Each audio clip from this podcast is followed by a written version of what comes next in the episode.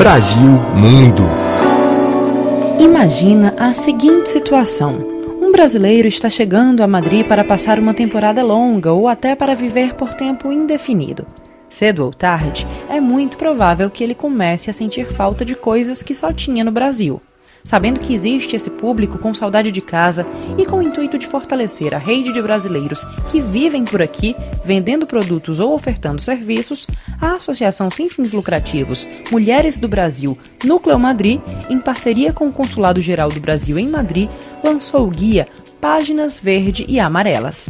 No documento estão diversos contatos de empreendedores dos quais é possível encomendar doces, salgados, da obra de arte à lingerie, passando por acessórios, óleos essenciais.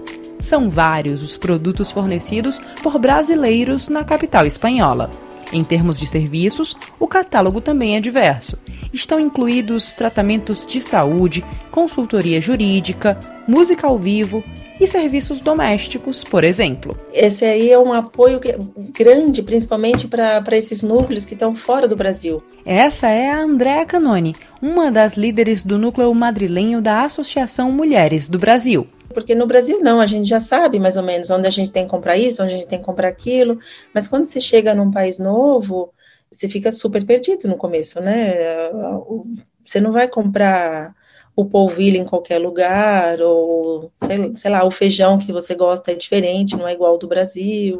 Então pode ser que tenha, ah, mas tem, tem nessa loja. Então, é, esse apoio é importante, claro. É mais um apoio para a comunidade. E lá no comecinho do guia, agora lançado e disponível na internet, já está o aviso. Brasileiros que estiverem interessados em anunciar os seus produtos ou serviços por ali podem fazê-lo de forma totalmente gratuita.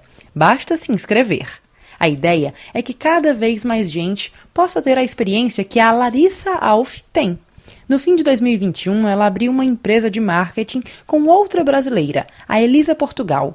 Estar em contato com outros membros da Associação Mulheres do Brasil fez toda a diferença nesse momento. Quando a gente começou, as meninas do Grupo Mulheres do Brasil é, e, do, do Páginas Verde e Amarelas, porque nasceu né, do Grupo Mulheres do Brasil, começaram a perguntar para a gente também, vem cá, a gente soube que vocês trabalham com marketing. E o que eu acho legal desse grupo é que quando precisam de alguma coisa, elas vêm primeiro procurar ali, porque uma quer apoiar a outra, entendeu? Então a gente quer valorizar, ah, eu estou precisando fazer um pão de queijo, ou uma, preciso de um bolo de aniversário. A gente vai no Páginas Verde e Amarelas, vê dali quem é que tem aquele serviço ou aquele produto, para depois procurar fora. Aí começou a chegar esse tipo de demanda também do grupo para a gente, entendeu? Esse grupo do qual a Larissa fala é o precursor do guia Páginas Verde e Amarelas. Criado no WhatsApp pelo Núcleo de Madrid da Associação Mulheres do Brasil, ele já reunia tanto empreendedores brasileiros que vivem por aqui, como aquele pessoal que sente falta dos produtos da terrinha e queria saber de quem comprar. Por lá, os laços vêm sendo fortalecidos e novos contatos profissionais são feitos dia a dia. A líder Andréa Canoni conta como tudo começou. Quando começou Páginas, era no a gente ligando, sabe, para as pessoas, olha, a gente está criando esse grupo, né, vem participar. E, e, foi assim, no começo a gente entrava em contato com as pessoas, né, e foi juntando ali esse grupo, era um grupo que chegou aí a 100 pessoas, né, e, e o, criamos essa planilha de Excel, tá todo mundo ali. Hoje, a, a, o PDF deve ter 80 mas assim, é que ainda não deu tempo de a, é, é, atualizar. Acho que a gente já tem hoje mais de 100, que depois do, do lançamento a gente teve muita procura, muita procura. O Páginas Verde e Amarelas não é o primeiro documento em formato de guia que o Núcleo de Madrid do Grupo Mulheres do Brasil lança. Antes dele, já tinha sido feita a cartilha Dignidade, Proteção e Apoio à Mulher Brasileira na Espanha, com informações sobre violência de gênero, guarda e tutela de menores e serviços de apoio. A cartilha é, na verdade, a reedição de um texto que estava disponível no Consulado Brasileiro em Madrid, como explica a advogada e co-líder do Comitê de Direito da Mulher da Associação, Thaís de Camargo Rodrigues. O consulado, ele já tinha uma cartilha com esse mesmo nome. E quando a gente começou com o comitê, a gente começou a analisar todo o suporte que a mulher brasileira poderia ter, ter aqui na Espanha.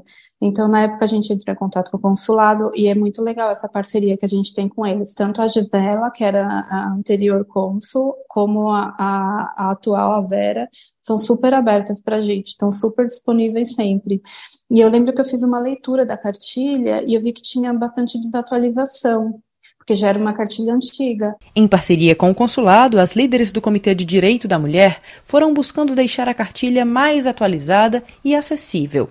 A ideia é também proporcionar uma leitura fácil e amigável, e a gente começou a reescrever ali, linha por linha, dessa parte da violência, e a gente atualizou toda a lista dos órgãos de suporte, tanto aqui de Madrid, alguma coisa de Barcelona, colocamos a diferença, né, do, dos dois consulados, que, o quem atende aqui parte da, da Espanha, então a gente queria que a, que a mulher que lesse ali, ela tivesse condições de saber onde buscar ajuda, até que ponto o consulado apoia, o Guia de Produtos e Serviços Brasileiros em Madrid e a Cartilha de Direito da Mulher são só uma parte do que o Núcleo de Madrid do Grupo Mulheres do Brasil vem realizando na capital espanhola desde que começou suas atividades, em 2019. Por aqui, as mulheres se dividem em comitês que abrangem cultura, educação, direito da mulher, empreendedorismo, carreiras e comunicação, e fazem bastante coisa juntas. Tem encontros para fortalecer as redes profissionais, tem contação de histórias para crianças, grupos de conversação para quem está aprendendo espanhol e muito mais coisa. Isso em Madrid, mas também tem núcleo em Barcelona, por exemplo, e em várias outras cidades do mundo. No total, mais de 100 mil pessoas formam o Mulheres do Brasil. Em países como Estados Unidos, Inglaterra, Portugal, França e Alemanha, já há representação dessa rede, que começou em 2013 no Brasil, onde se categoriza como organização não governamental e é presidida pela empresária Luísa Helena Trajano. O objetivo é engajar a sociedade civil na luta por melhores condições de vida e igualdade de oportunidades entre gêneros e raças. Se quiser saber mais sobre a organização ou se quiser acessar um dos guias comentados nesta reportagem, você pode ir ao site da RFI Brasil.